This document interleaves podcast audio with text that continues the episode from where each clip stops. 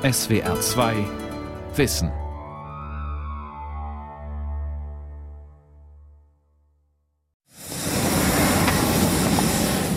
Der Anblick kommt plötzlich und unerwartet. Wer am idyllischen Boknafjord in Südnorwegen Richtung Nordsee fährt, stößt am Rande der kleinen Gemeinde Karstö auf ein 10 Quadratkilometer großes, hoch eingezäuntes Industriegelände. Darin ein Gewirr aus dicken Rohren und riesigen Tanks. Aus Schloten steigt Dampf auf, in der Mitte steht ein wuchtiger Kontrollbunker. Laut fauchende, grell lodernde Gasfackeln überragen das Gelände. Es ist Norwegens größtes Erdgasverteilzentrum. 30 Offshore-Förderplattformen sind daran angeschlossen. Wenn Ove Tungesvik erklärt, was hier passiert, dann greift er gerne zu einem Vergleich aus der Landwirtschaft. It's like a dairy. The farmers send the milk. Das ist wie in einer Molkerei. Der Bauer schickt die rohe Milch und man trennt sie in Vollmilch, Joghurt und anderes. Das gleiche machen wir hier. Die schweren Komponenten verlassen das Gelände als Flüssigprodukte.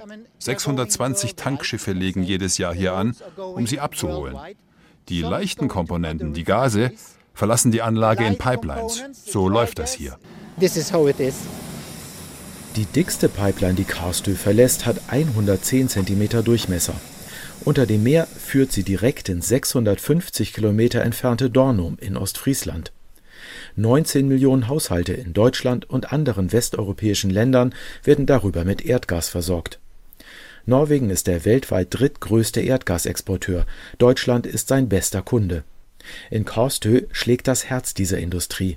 Und wie es sich für ein richtiges Herz gehört, soll von hier aus in Zukunft nicht nur Gas in Europas Energiearterien gepumpt werden. Künftig soll der Kohlenstoff, der bei der Erdgasverbrennung frei wird, auch wieder zurückkehren. Durch CO2-Venen sozusagen. Endlager für Treibhausgase? Norwegen will CO2 unter dem Meer entsorgen. Eine Sendung von Dirk Arsendorf. Thor Martin Anfinsen ist der Vertriebschef von Norwegens größtem Öl- und Gaskonzern, dem Betreiber der Anlage in Karstö. Er hat bereits eine klare Vorstellung davon, was künftig mit dem Treibhausgas passieren könnte. Wir verfügen über die Speicher, in die wir es pumpen können. Unsere Zahlen zeigen, dass sie ausreichen würden, um das ausgestoßene CO2 über Jahrhunderte aufzunehmen. Die höchste Zahl, die ich gehört habe, besagt, alle Emissionen der gesamten EU über 400 Jahre. Die niedrigste Zahl geht von der Hälfte aus. Zwei Dinge scheinen hier wunderbar zusammenzupassen. Deutschland schafft es nicht, seine Klimaziele zu erreichen, Norwegen sucht einen langfristigen Ersatz für die Milliardeneinnahmen aus der Öl- und Gasförderung. Noch machen sie Norwegen zum reichsten Land der Welt, doch die Hälfte aller Vorkommen ist bereits erschöpft und die Fördermengen sinken.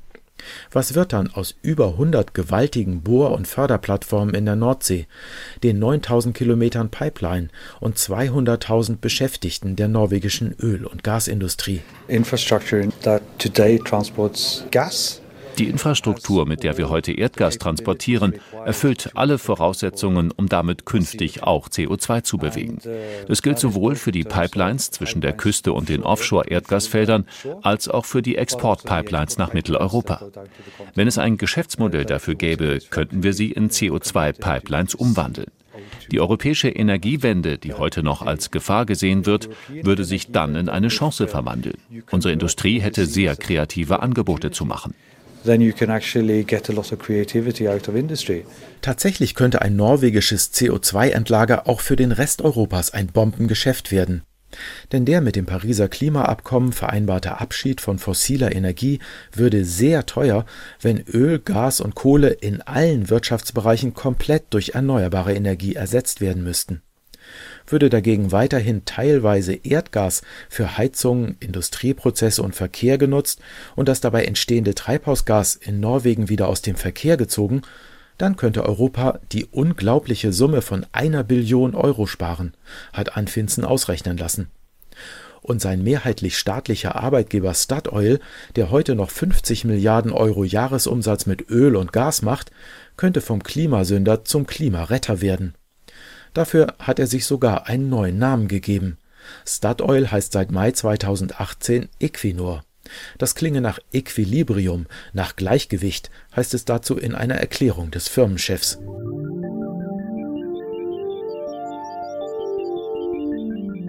Norwegen als Endlager für Europas Treibhausgas. Es ist eine kühne Vision und es ist bereits der zweite Anlauf. Schon vor über zehn Jahren hatte Norwegen ein milliardenschweres Förderprogramm aufgelegt, vom damaligen Ministerpräsidenten Jens Stoltenberg großspurig als Norwegens Mondlandung angekündigt. Sie endete im Crash.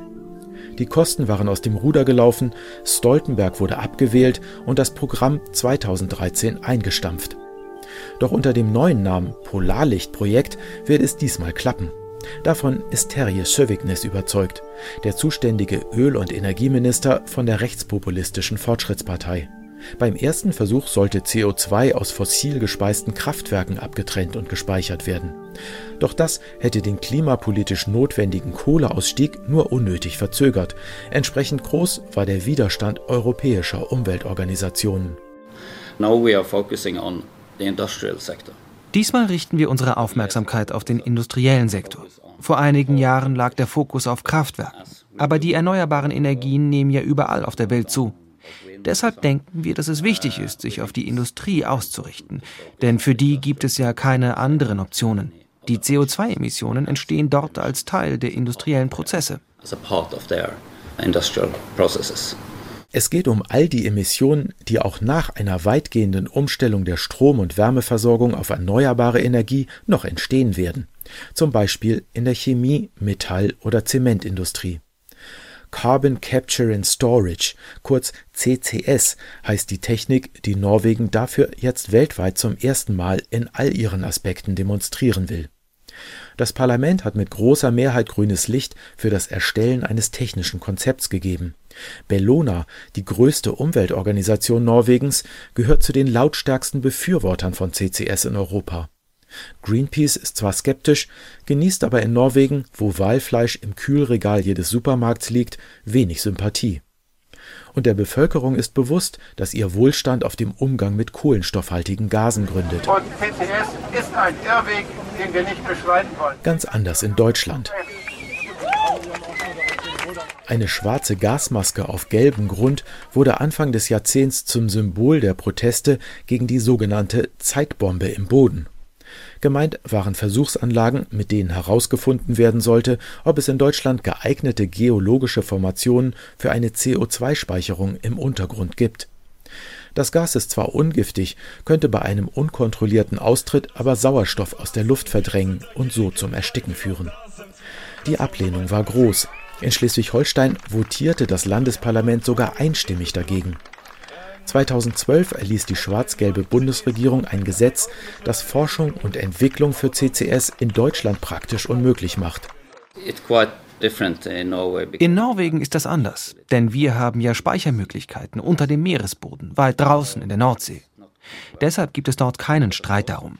Aber natürlich ist die Technik teuer und natürlich wollen die Steuerzahler einen Gegenwert für ihr Geld sehen. Deshalb ist es wichtig, dass unser Projekt zu neuer und kostengünstigerer Technologie führt, die auch jenseits unserer Grenzen zum Einsatz kommen kann. Die Technik in all ihren Teilen weiterentwickeln und die Kosten senken. Das ist das Hauptziel des norwegischen Polarlichtprojekts. Für Transport und Endlagerung soll ein Konsortium der drei Ölkonzerne Equinor, Shell und Total sorgen. Projektpartner für die CO2-Abtrennung aus Industrieabgasen ist der deutsche Konzern Heidelberg Zement. Die skandinavische Tochter des weltweit zweitgrößten Zementherstellers betreibt in einer versteckten Bucht des Langesundfjords, gut 100 Kilometer südlich von Oslo, das größte Zementwerk des Landes Wall Street nennen die Mitarbeiter die Betriebsstraße, die zum werkseigenen Hafen hinunterführt. Denn rechts und links davon ragen hohe Silos, das Mahlwerk und der Kalkofen wie Wolkenkratzer in den Himmel. Hier wird bei weit über 1000 Grad Kalkstein in Zement verwandelt.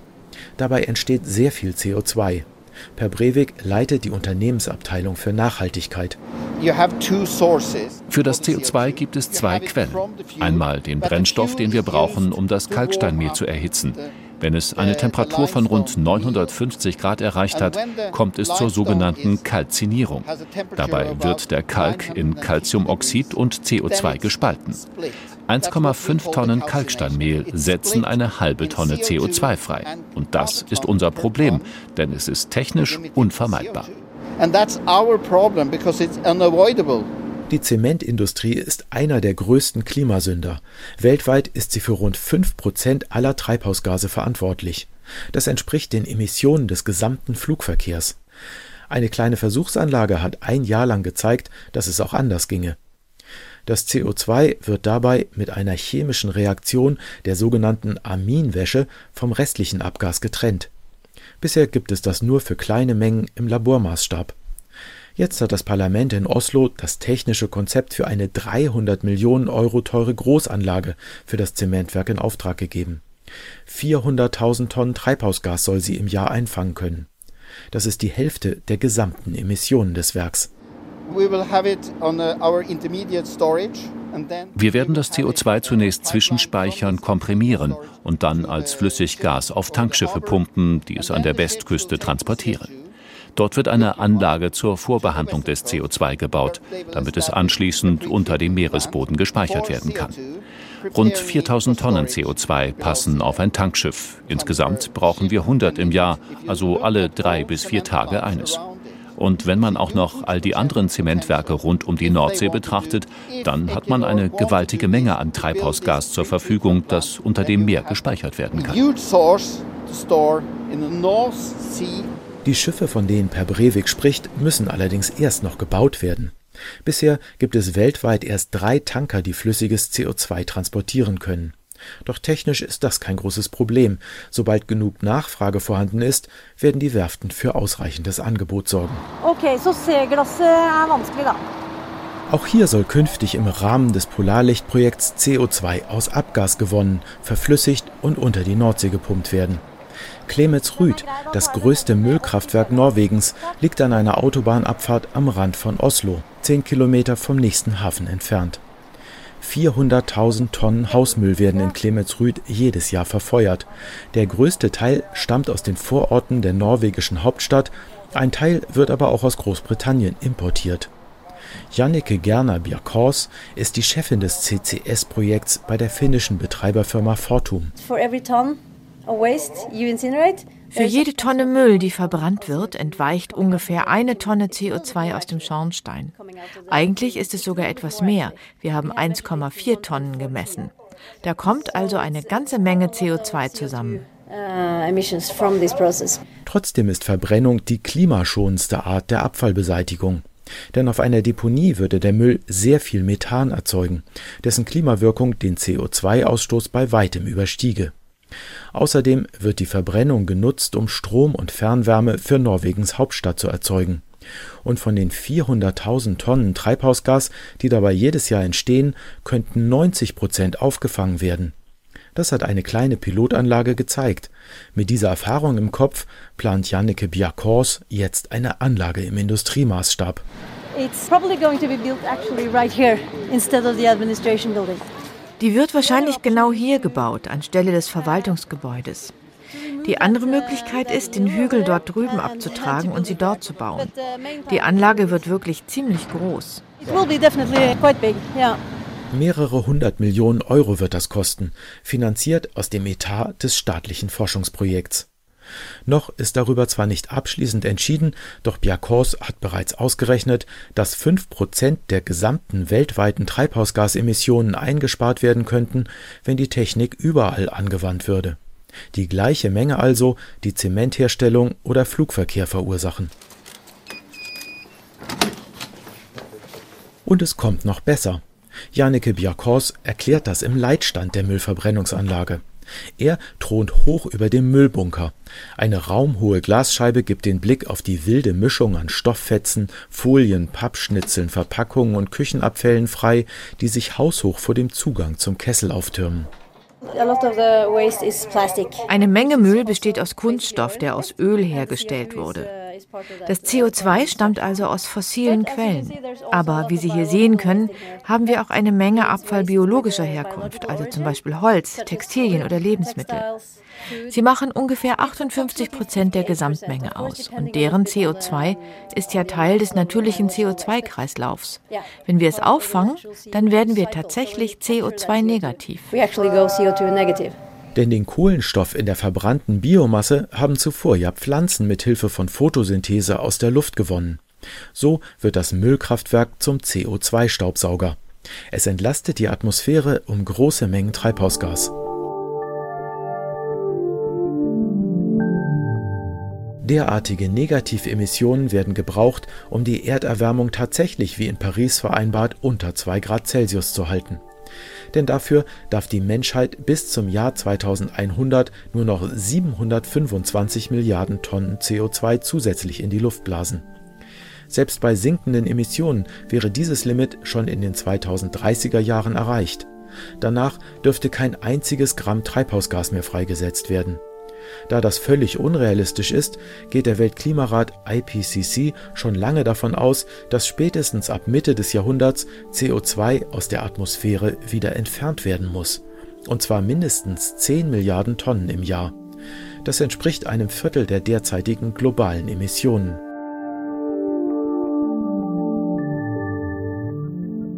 Technisch wäre es zwar möglich, das CO2 für die Endlagerung direkt aus der Luft zu gewinnen, doch das erfordert sehr viel Energie, denn Luft enthält das Treibhausgas nur zu einem Anteil von 0,04 Prozent. Viel einfacher kann es eingefangen werden, wo es aus Schornsteinen von Kraftwerken und Industrieanlagen in hohen Konzentrationen von bis zu 35 Prozent freigesetzt wird Weltweit gibt es solche Anlagen allerdings erst an 17 Standorten mit einer Gesamtkapazität von gerade einmal 35 Millionen Tonnen im Jahr. Das sind nur 0,4 Prozent der künftig nötigen Menge. 13 dieser 17 Anlagen trennen das CO2 bei der Erdgasförderung ab und nutzen es sofort wieder, um den Förderdruck in fast erschöpften Lagerstätten zu erhöhen. In den USA und auch in Norwegen wird das schon lange praktiziert. Energieminister Terje Söviknes ist stolz darauf. Uh, Wir haben die Offshore-Kompetenz. Unsere Service- und Zulieferindustrie ist Weltklasse und wir haben Erfahrung mit der CO2-Speicherung. Im Sleipner und im Snøhvit Gasfeld in der Barentssee speichern wir schon seit über 20 Jahren CO2. Dort wurden allerdings auch schlechte Erfahrungen gemacht. Eine Großanlage, die 2008 auf der Nordseeinsel Melköja vor Hammerfest eröffnet wurde, hatte große Anlaufschwierigkeiten. Bevor dort ein einziges Gramm CO2 entgelagert werden konnte, mussten große Mengen Erdgas abgefackelt werden. Die mehr als 100 Meter hohe Flamme war sogar von der internationalen Raumstation ISS deutlich zu sehen. Rund eine Million Tonnen Treibhausgas wurden damals in wenigen Monaten in die Luft geblasen. Inzwischen funktioniert die Anlage aber und trennt bei der Erdgasförderung jährlich 700.000 Tonnen CO2 ab, das dann zurück in den Meeresgrund gepresst wird. Eine Steuer von 50 Euro pro Tonne auf CO2-Emissionen offshore hat dafür gesorgt, dass sich die Investition für den Betreiber Equinor auszahlt Terje sieht darin einen ersten Schritt auf dem Weg zu ganz neuen Geschäftsfeldern für Norwegens Öl- und Gasindustrie. eine Möglichkeit ist, dass wir in Zukunft große Mengen Wasserstoff aus Erdgas als sauberen Energieträger produzieren, der dann auch durch das Pipeline-Netz transportiert werden kann. Das ist ein ziemlich interessantes Geschäftsfeld. Tatsächlich spielt Wasserstoff in vielen Zukunftsszenarien der Energieversorgung eine wichtige Rolle als Ersatz für Öl und Gas. Die Herstellung von Wasserstoff durch die sogenannte Elektrolyse, die elektrische Aufspaltung von Wasser in Wasserstoff und Sauerstoff, verbraucht aber große Mengen an Strom. Und nur wenn der ausschließlich aus erneuerbaren Quellen gewonnen wurde, wäre Wasserstoff tatsächlich ein sauberer Brennstoff. Einfacher und billiger ist es, den Treibstoff der Zukunft aus Erdgas zu gewinnen. Wird der Kohlenstoff aus dem Erdgas entfernt, bleibt reiner Wasserstoff zurück. Als sauberer Energieträger könnte er durch Pipelines nach Kontinentaleuropa fließen. Wird der Wasserstoff dann verbrannt, entsteht dabei nichts als Wasser. Damit das Ganze klimaneutral bleibt, müsste das CO2, das bei der Aufspaltung des Erdgases angefallen ist, sicher deponiert werden. Equinor-Manager Thor Martin Anfinsen hat bereits untersuchen lassen, wie schnell so eine Technik verfügbar sein könnte. Mit den Projekten, die wir hier haben, wird es fünf bis sieben Jahre dauern, bis wir mit einer technischen Evaluierung zeigen können, dass es funktioniert, dass es wirtschaftlich ist und so weiter. Der Klimaeffekt einer Endlagerung von Treibhausgas unter dem Meeresgrund könnte sich allerdings schnell ins Gegenteil verkehren, wenn bei Aufbereitung und Transport CO2, Erdgas oder Wasserstoff in die Umwelt entweichen. Auch diese Gefahr hat Anfinzen untersuchen lassen. One of the concerns very often is that it could leak from the joints of the pipelines. Eine der Sorgen ist, dass es zu Lecks an den Verbindungsstücken der Pipelines kommen könnte. Aber unsere Pipelines sind geschweißt, da gibt es keine Lecks. Und sie wurden aus Stahl und Beton gemacht, der so dick ist, dass sie noch viele Jahrzehnte halten werden. Many, many decades, uh, Ein Endlager für Treibhausgas und sauberer Wasserstoff für Europas Energiebedarf. Noch ist das alles Zukunftsmusik. Doch Öl- und Energieminister Terje Sövignes malt das Polarlichtprojekt bereits in leuchtenden Farben. Einige von uns, mich selber eingeschlossen, sehen Chancen, ja. Wenn die Bedingungen stimmen, der Preis für den CO2-Ausstoß in Zukunft steigt und wir es schaffen, die Kosten für die CCS-Technologie zu senken, dann sollte sich in den nächsten Jahrzehnten da eine riesige Chance für Norwegen auftun. There should be a huge opportunity for Norway in the decades to come. Auf konkrete Zahlen will Sövignis sich zwar nicht festlegen, doch zwischen 50 und 100 Euro für jede Tonne CO2, die in Norwegen entgelagert wird, müssten es schon sein. Derzeit werden langfristige Emissionsrechte noch für 15 Euro pro Tonne an der Börse gehandelt. Allerdings wird der Preis steigen denn die Zertifikate werden verknappt und viele der billigsten Möglichkeiten, Treibhausgase einzusparen, sind bereits ausgeschöpft. Je weiter die Energiewende fortschreitet, desto teurer wird jede weitere Treibhausgasverminderung. Nicht nur Norwegen erkennt darin eine Chance für die Zukunft. Auch die Niederlande und Schottland, die anderen beiden Nordseeanrainer mit großen Öl- und Erdgasvorkommen, verfolgen ähnliche Pläne. Stuart Mackay ist in der schottischen Regionalregierung dafür zuständig. We're very fortunate in Scotland in that we have more CO2 storage capacity than we could ever fill. Wir haben großes Glück, dass wir in Schottland über mehr CO2-Speicher verfügen, als wir jemals selber füllen könnten. Wir können das gesamte CO2 Großbritanniens entsorgen und zusätzlich noch CO2 aus anderen Ländern importieren. Einige unserer Speicher sind größer als Belgien, also wirklich sehr groß. Auch die Idee, sauberen Wasserstoff durch die Abscheidung von Kohlenstoff aus Erdgas zu erzeugen, wird in Schottland verfolgt. Anders als in Norwegen soll der Wasserstoff dann aber nicht exportiert werden, sondern peu à peu das Erdgas aus den einheimischen Versorgungsleitungen verdrängen. Wir glauben, dass man 20 Prozent Wasserstoff in das bestehende Erdgasnetz mischen könnte ohne Endgeräte wie Boiler oder Heizungen auszutauschen. Das könnte eine kostengünstige Möglichkeit sein, einen Teil der Wärmeerzeugung CO2-frei zu machen. Über die letzten 10, 20 Jahre haben wir die alten Eisenrohre durch Polyethylenrohre ersetzt. Die sind für Wasserstoff geeignet.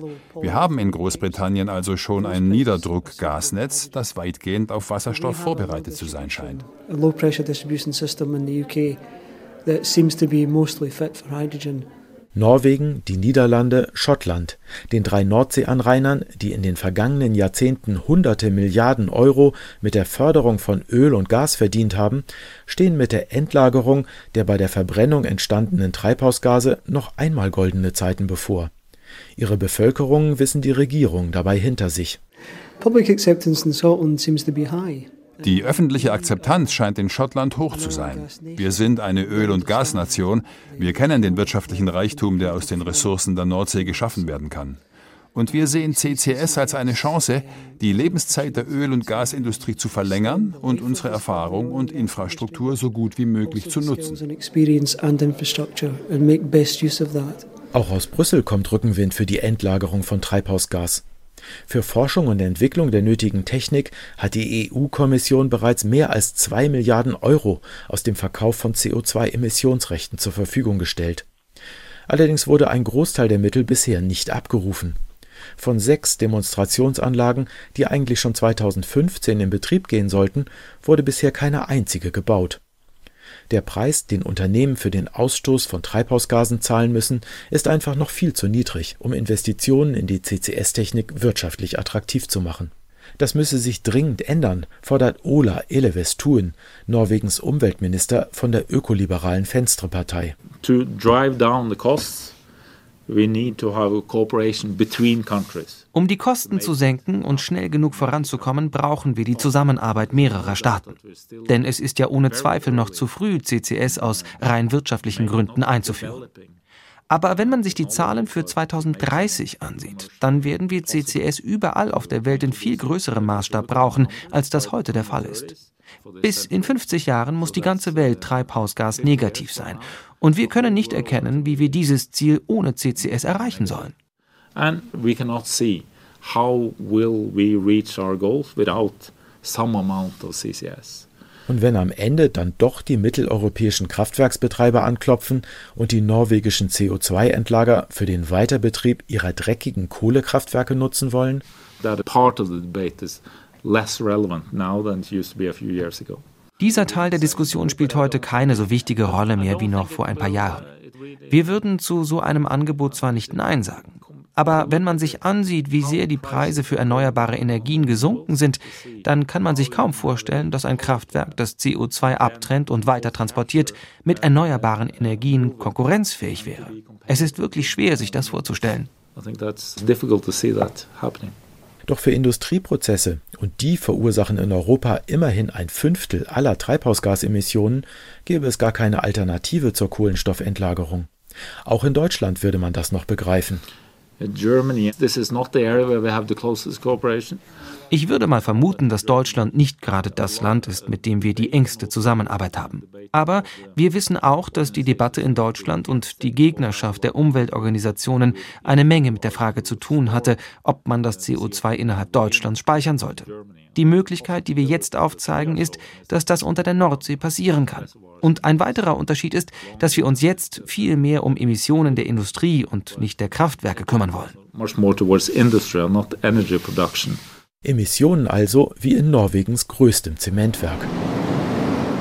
Per Breivik, der Nachhaltigkeitsbeauftragte, hat ein langfristiges Ziel. Die 800.000 Tonnen CO2, die das Zementwerk bisher noch jedes Jahr über den Langesundfjord bläst, will er auf Null reduzieren. Der Klimakiller soll zur Vorzeigefabrik werden. Dank Kohlenstoffendlagerung. We use as much als Brennstoff nutzen wir so viel Abfall und Biomasse wie möglich. Wir entwickeln umweltschonendere Rezepturen zur Zementherstellung.